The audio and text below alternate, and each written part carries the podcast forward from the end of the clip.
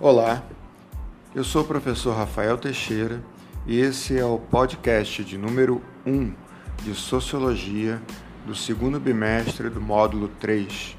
Estamos no ensino médio das unidades escolares da DIESP e nesse momento abordaremos o tema trabalho. Assim, pegue seu caderno para que você possa fazer suas anotações, pois ao final dessas orientações você deverá ser capaz de saber como se dá o processo de divisão do trabalho, assim como o posicionamento dos teóricos clássicos a respeito desse tema. Na Constituição brasileira, o trabalho é um direito social fundamental.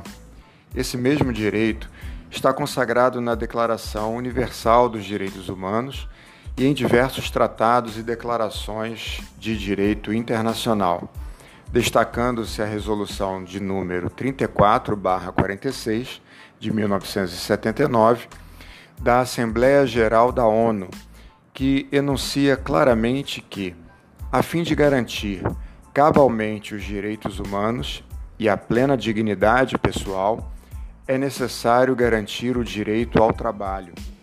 A sociologia, há muito tempo, estuda o tema do trabalho, investigando as diferentes formas de, sua, de suas relações ao longo do tempo. Mas, afinal, o que é o trabalho?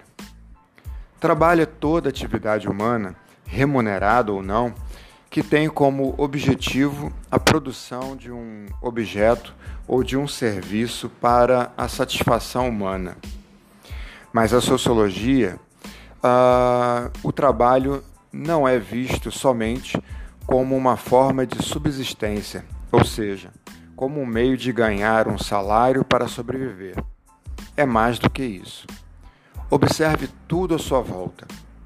O texto que você está lendo, o lápis que pode estar segurando neste momento, sua blusa, tênis, as paredes e cadeiras de sua sala de aula, enfim, tudo à sua volta é fruto do trabalho. Logo, por meio do trabalho, o homem transforma a realidade e a si mesmo.